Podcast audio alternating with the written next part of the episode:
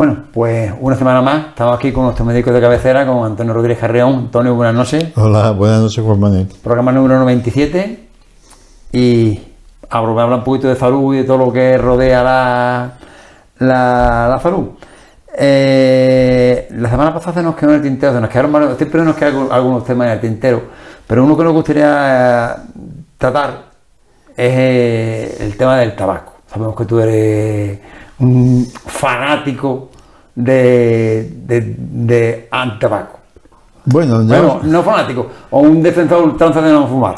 Exactamente. Es decir, que, hombre, yo respeto y además y a mí yo que tengo... que fume, ¿no? Me fuma, fuma y yo estoy al lado de lo que fuma y no pasa nada. Pero lo que sí es cierto de que el tabaco es un problema, igual que otras adicciones, eh, por ejemplo el alcoholismo, eh, yo no estoy en contra del alcohol ni mucho menos, eh, pero hay que saber que cada cosa en su justo sitio. El tabaco tiene un problema, un problema que todos conocemos y es que es una droga, es una droga permitida, pero no deja de ser una sustancia muy adictiva gracias a la nicotina, pero además muy dañina. Es decir, no solamente es la adicción a consumir algo y que te supone mm, una esclavitud, entre comillas, de depender y un coste económico, sino que encima daña tu salud. ¿no? Entonces, el tabaco mm, es un problema, es un problema grande porque es que no se ha, solucionado en absoluto. Es decir, hace ya eh, más de 10 años, me acuerdo yo, una gran campaña en toda, en toda España eh, para que el uso del tabaco no perjudicara, sobre todo, no solamente al fumador, sino a las personas que están alrededor del fumador. Muchas veces son tu, padre, exactamente, tu padre, tu hijo, tus compañeros de trabajo u otras personas. Pero aquello eh, tuvo un gran impacto por parte de la administración al principio, pero después se ha ido diluyendo y el problema sigue ahí, y un problema grande, y sobre todo en la juventud, y que eh, ha tomado diferentes matices, por ejemplo, eh, el vapor, ¿no? El, es decir, el cigarrillo electrónico, los vapeadores, los vapeadores, parece, pero que va, eso es una forma más de incitar a fumar en muchos aspectos, ¿no? Así que el problema sigue. Y sin embargo hay muchos beneficios con dejar de fumar que muchas veces se olvidan. Y también se olvida eh, que hay reglas sencillas para que aquellos fumadores que quieren adoptarla en muchas ocasiones pues les supone eh, una gran ayuda. La verdad que cuando está uno con personas que fuman, están viviendo o conviviendo, conviviendo mucho tiempo en una habitación, hasta las habitaciones se suelen poner amarillas, ¿eh? con, el, con el paso del, del, tiempo. ¿eh? A mí me han comentado cuando yo daba los talleres eh, para dejar de fumar en el centro de salud, estuve mucho tiempo dando esos talleres, eh, me comentaban algunos, dice, es que eh, me da vergüenza, decía el fumador, que a veces eh, cuando vamos a hacer limpieza de las paredes, porque todo el año... Al quitar cuadro, resulta de que se nota eh, el, marco, ¿no? De, haber estado protegido y el resto amarillo. Pues, y dice, bueno, pero es que hasta las cortinas y todo eso, pues se le nota cuando se, se lavan, ¿no? la nicotina. Digo, es curioso, yo no sabía porque yo no he fumado. Digo, es curioso. Y entonces... Mm, es decir, es un problema, no un problema estético de limpiar el salón. No, es un problema de, que, ese, tabaco o ese humo que se ha depositado ahí también se ha, depositado en tus hijos, en tu mujer, en tus padres si viven allí o van allí. Así que es un, problema grande a, nivel familiar y a nivel social. Y además, si, si, eso lo hace en la pared, que notarán en el cuerpo. ¿no? Claro, eh, todo eso pasa en nuestro cuerpo, no solamente eh, eso que se ve, que es lo que está amarillo, sino hay cosas que no se ven, como son, por ejemplo, el monóxido de carbono, ese gas que se desprende, y otras sustancias que no son amarillas, pero que también entran en nuestros pulmones y que causan mucho daño. Muchas veces yo creo que de fumar eh, también es, más cuestión de voluntad que de otra cosa. Porque si te dicen, no, es que yo que estoy nervioso, que, que es para relajarme, que no hay que no cuánto. Yo conozco casos concretos de personas que han estado fumando desde los 12 años y a los 60 han dicho hasta aquí y tienen ahora 69 años. Bueno, eso es muy sencillo decirlo. Es pero ¿qué se puede hacer? Vamos, lo que quiero decir, ¿qué se puede hacer? Es difícil. Pero no, pero claro, se puede, no digo que no se haga. Es difícil en muchas personas. Hay muchas personas que tienen mucha fuerza de voluntad para trabajar, para hacer cualquier cosa difícil y sin embargo no pueden dejar el tabaco. Yo lo conozco y todo el mundo conoce. Si esa persona tiene una fuerza de voluntad que esa persona se come al mundo, si no hay quien pueda con él, pero el tabaco sí puede con él. Y es que el tabaco no influye igual en todo el mundo. Hay personas que dicen, yo y no fumo, y dice que están tranquilos. O yo me tiro una semana sin fumar y a mí me fumo para ir al día. Y nada, y se queda tan tranquilo. Y hay quien lo deja y se sube por las paredes. Cambia el humor, se pone agresivo, eh, no hay quien le tosa, no duerme, no come. ¿Por qué? Porque todo el mundo no es igual. Entonces, eh, la adicción que provoca el tabaco no es igual en todo el mundo. Hay quien lo puede con fuerza. Bueno, por supuesto hay que creer. Si uno quiere dejar de fumar, nunca lo va a dejar. Eso es como todas las cosas en la vida. Pero después de todo, que la adicción que provoca la nicotina no es igual en todas las personas. Hay personas que les cuesta muchísimo trabajo. No solamente la adicción de la nicotina, sino después la adicción psicológica que la adicción psicológica ya la hablamos con los vapeadores, con el cigarrillo electrónico, también es muy importante, porque hay quien con el tabaco se siente acompañado. Es decir, no tiene nada que hacer, está esperando, está eh, el ritual de sacar el paquetito, de sacar el encendedor, de llevárselo a la boca, encenderle, eso ya lleva dos o tres minutos que ya lleva como Nadal. En nuestro jugador, Nadal, antes de sacar la pelota, todo el mundo ha visto algo de tenis, que aunque no le guste, eh, y entonces he visto nada que da esa cinta, cinta, el pantalón. La botellita que. Eh, la botellita. Y como no haga eso, ya está descentrado ya no le da bien a la pelota. Ese hombre eso hace, es que todos tenemos una rutina en la vida. Hay quien eh, al levantarse lo primero que hace, que digo yo, es que digo yo, a lo mejor va al baño, o a lo mejor hace peina, o a lo mejor hace afeita, cada uno tiene un ritual. Y como se te falle ese ritual, ya te descentra un poco. Es decir, que somos hombres o, animales de costumbre. y el tabaco, además de, ya digo, de la dependencia a la nicotina, que es una dependencia farmacológica o química, como quiera llamarle, también tiene una dependencia psicológica y otra vez es un mecanismo de relaciones sociales. Es decir, que está eso, cuando ve a otra persona, le ofrece un cigarrito, eh, se lo siente, ta, ta, y después el otro se. Es una forma de contacto. Es decir, que es que el mundo del tabaco es un mundo. Es decir, bueno, ¿y cómo sabes tantas cosas? Tú no fumas. yo fumé hasta los 17, 18 años, como todos los zagales. Lo que pasa es que cogí una gripe, me cogí estudiando ya en la universidad, eh, lejos de mi familia. Bueno, no estaba en Cádiz, mi familia es pero entonces es como ahora que todo el mundo tiene cosas, entonces había que pasar por San Fernando, en fin. y yo no quise asustar a mis padres de que estaba con la gripe, la gripe es que tenía 40 fiebre y estaba en la cama. Estaba en la pensión. En, aquellos tiempos también. En aquellos tiempos, entonces yo sabía que era gripe, pero en fin, y le cogí ya, y ya de, claro, con la, no tenía ganas de fumar. Y ya le, cuando pasó la gripe, a los 4 o 5 días, y bueno, esto de fumar y esto, y ya lo dejé. Es decir, porque fue una cosa, todavía no llevaba 20 años fumando, ni, entonces voy a referir que el tabaco es mm, mm, esa experiencia que yo tuve, pero después lo que he visto en los talleres, lo que me han contado personas, yo me he quedado adorado. Es decir, personas que estando en el paro y, y cobrando la, subvención esta que cobran los subsidios, eh, pasándolo mal, no han dejado de fumar. Y decían que iban a la plaza a final del día para comprar el pescado que ya estaba estrujado, que es más barato y todo eso, porque para sus hijos, para darle, y, que comprar la fruta que estaba más tropeadilla, que era más barata, para sus hijos y para ellos, claro, porque el dinero del tabaco era sagrado, no podías dejar, dejar de fumar y el tabaco había que comprarlo. Un paquete de tabaco, no sé, va de 4 euros y medio, 5 euros, no sé cuánto puede costar. Un paquete de tabaco, vamos a ponerle 4 eh, euros, pero para hacer números redondos, 4 euros diario, un paquetito eh, al día, al cabo de un mes son 120 euros. 4 por 30, 120. 120 euros al mes, no es que sea un gran capital, pero le tiene que hacer para recibir de la luz. Si, si, también fuma la pareja, ya son dos, son 240 euros. Eso sí fuma un paquete al día. Si, hombre, yo no fumo un paquete al día, yo doy, bueno, pero también recibe, ¿no? Es decir, que.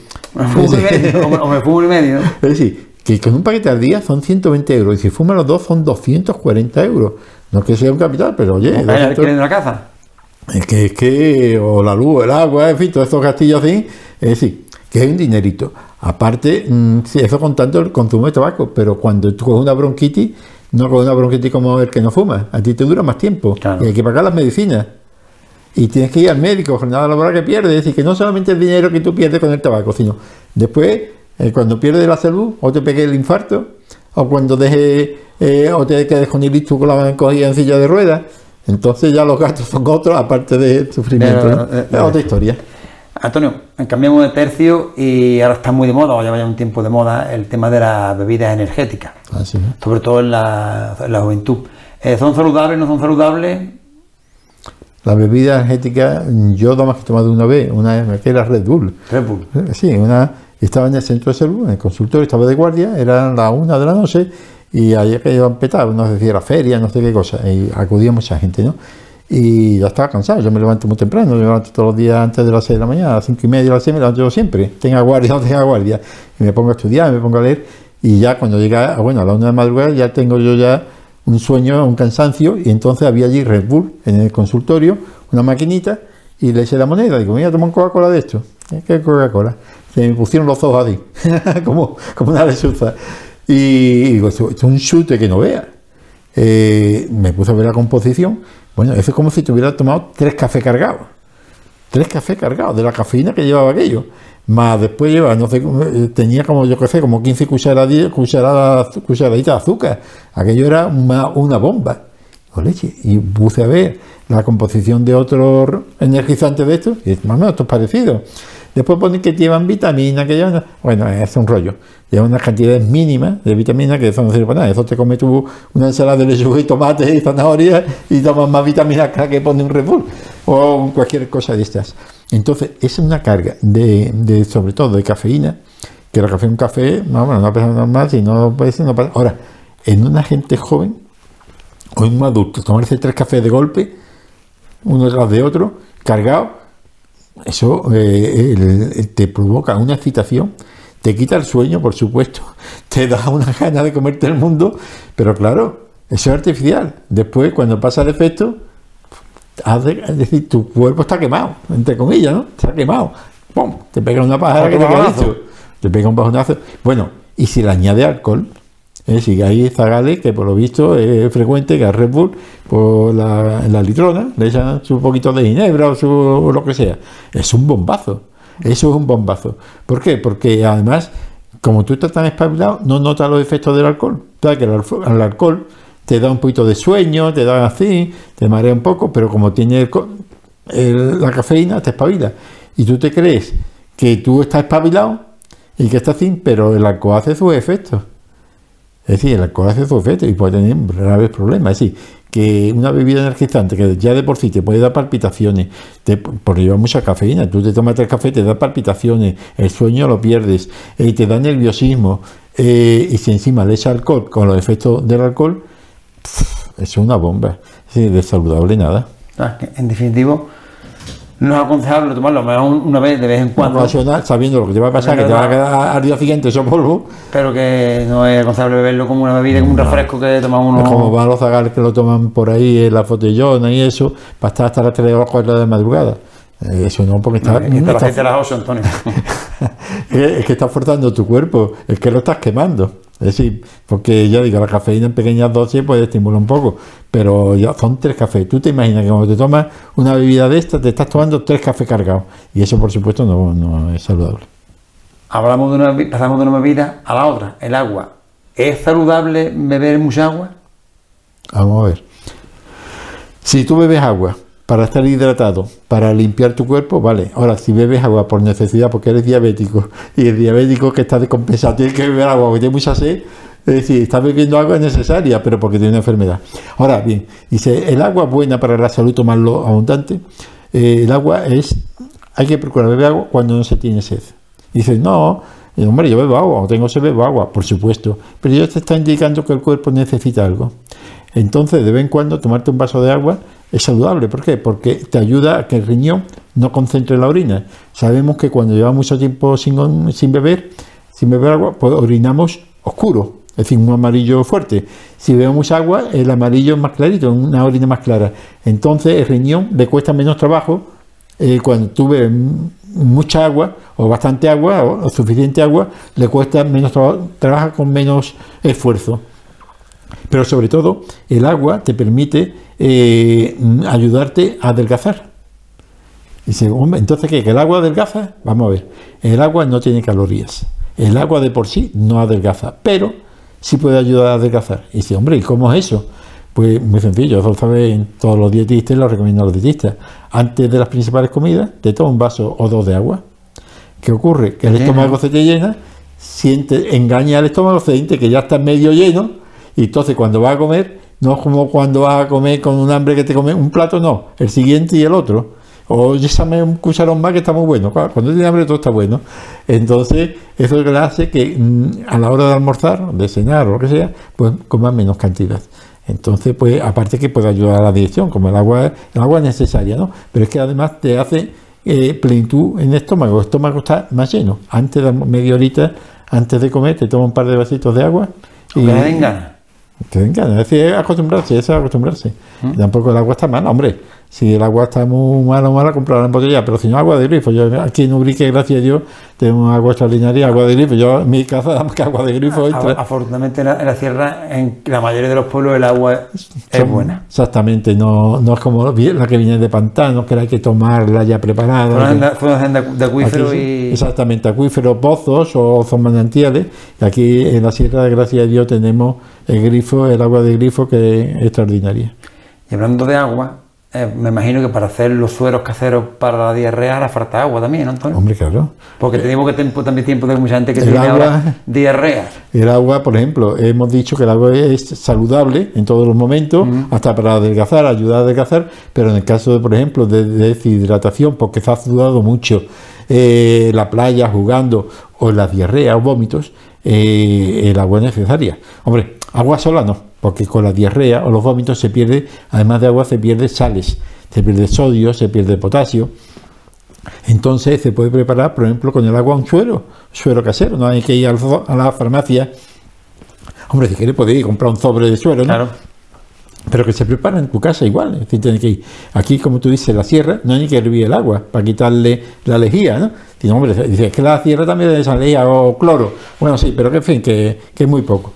Entonces, aquí, agua de grifo, agua de grifo, si, si quieres la hierve y la deja enfriar, pero si no, agua de grifo, le media cucharadita de sal para reponer la sal que has perdido, media de bicarbonato para eh, complementar, eh, que es una cosa básica.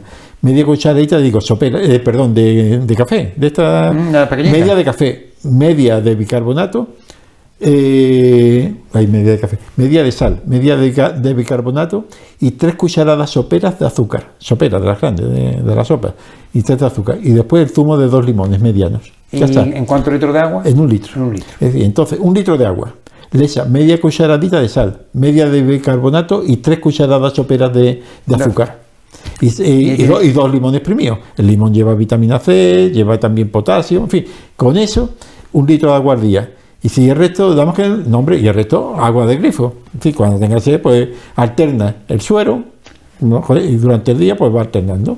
Es el, el- el efecto que dice ahora cuando tiene uno diarrea. Vamos a tomar acuario. Pues te tomas suero. Pues te tomas, tomas esto que te va a costar más barato y es del mismo efecto. y además, y es natural 100%. Ya. así que, hace eh, el, el mismo efecto. Antonio, eh, ¿por qué la Sierra de Cádiz? Volvemos al tema de, la, de la- de la salud pública, o de la sanidad pública o concertada, como todo lo que hay. todo lo que hay. ¿Por qué la Sierra de Cádiz tiene un hospital concertado en vez de uno público? Hombre, porque es que hace 26 años, bueno, y hace más, ¿no? Pero eh, hasta hace 26 años no había hospital ninguno en la sierra, todo el mundo lo sabe. Entonces había que ir o a Ronda, los que le cogía cerca Ronda, o a Jerez, con lo que supone eso. Eh, entonces la empresa Pascual, que creó un hospital privado y lo concertó con la, con la seguridad social. Y eso es el motivo por el cual privado, concertado, porque es que no había ningún hospital público eh, en la sierra y fue esta empresa la que hizo este servicio, porque es un servicio No era un servicio necesario. Claro, entonces la, la ciudad social, bueno, en este caso la Junta de Andalucía, pues lo concertó, pues dice, pues mira, para que no tenga que ir a Ronda, no tenga que ir a Jerez, le damos su beneficio industrial, porque la empresa es privada y tiene que ganar, como toda empresa privada, lo que está reglamentado, que es un 6%, se le da su beneficio, y nosotros tenemos a cambio un hospital Tenemos para toda la cubierto, tenemos cubierto las necesidades de los Lo que ocurre, claro, eso, puede, eso está bien para un momento en que la ciudad social no tiene dinero para invertir, ¿eh? Fin, porque todavía lleva poco tiempo eh, El SAS. es- el SAS, y entonces al principio no puede abarcarlo todo. Pero claro, ya han pasado 26 años y entonces hay un dinero que son en este caso el 6%, que supone 1.300.000 euros todos los años de beneficio, que se podían ahorrar. Se podían ahorrar y es por eso, entre otras cosas, por la que se pide un hospital público. Pero es que además, eh, por lo visto, por lo que yo he visto o, deduzco, eh, el FAS no concierta con la empresa Pascual todos los servicios que tiene un hospital público, como el de Ronda, sino menos servicios. Al concertar menos servicios, los ciudadanos recibimos menos, menos servicios, porque no están concertados. Si no están en el, en el pliego de condiciones, no tiene la empresa por qué darlo.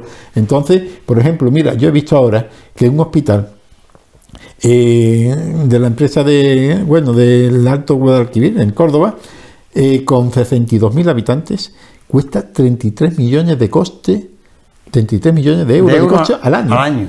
Público. Público.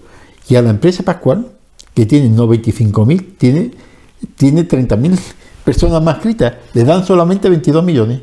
Es decir, aquel con 60.000 habitantes cuesta 33, y este con 95, 22.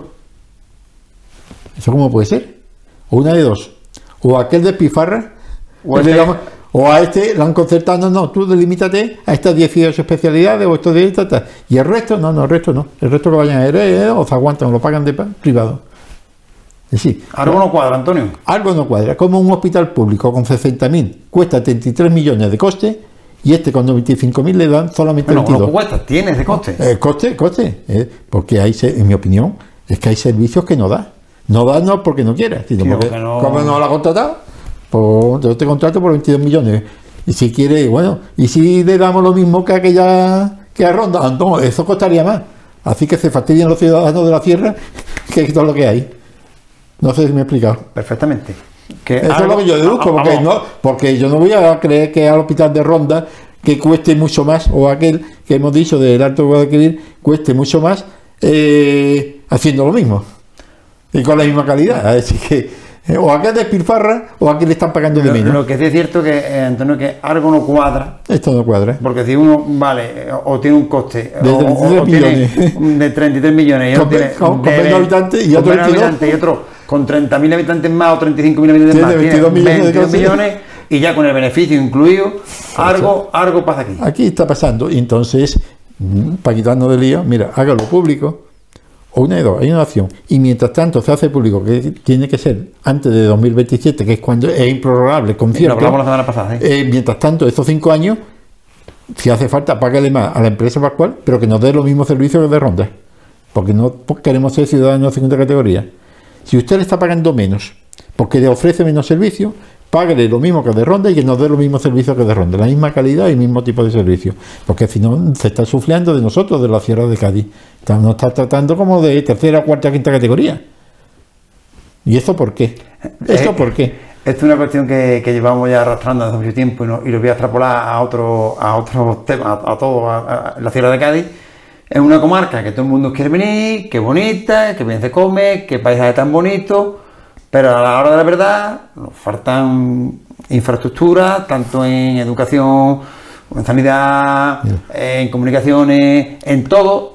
¿Y qué ocurre? ¿Qué ocurre? Claro, que, también ya hay un momento en que los ciudadanos de la Sierra de Cádiz pues, empiezan a decir, nosotros que somos aquí, eh, el, patito feo de, la provincia. Mira, ella para el tiempo de oro. Y, y entonces solamente decir, en la reunión que tuvimos Izquierda Unida, en fin, una representación de Izquierda Unida de la Sierra con Observatorio de Salud en espera el día 25 de octubre. Antes de hablar del Hospital Villamartín, se habló de los transportes en la Sierra de Cádiz. Mm, transporte público, ¿no? Transporte público. Eh, ello afecta también a la sanidad porque es que los enfermos tienen que ir en transporte público. Y es un desastre, por lo menos en Ubrique. Lo he visto el resto de la Sierra. Cada vez que un paciente, un enfermo, tiene que desplazarse al Hospital de Villamartín, que eso no depende del hospital, eso, depende de la Andalucía. Es un desastre, es un desastre porque no hay suficientes eh, eh, mm, desplazamientos públicos que eh, satisfagan las necesidades de la población. En caso de la sanidad, pues los enfermos se ven muchas veces desesperados para ir, para venir al hospital. Y ya tenemos que cerrar el programa porque ya nos quedamos sin tiempo. Sí, señor Rodrigo nos va a pegar.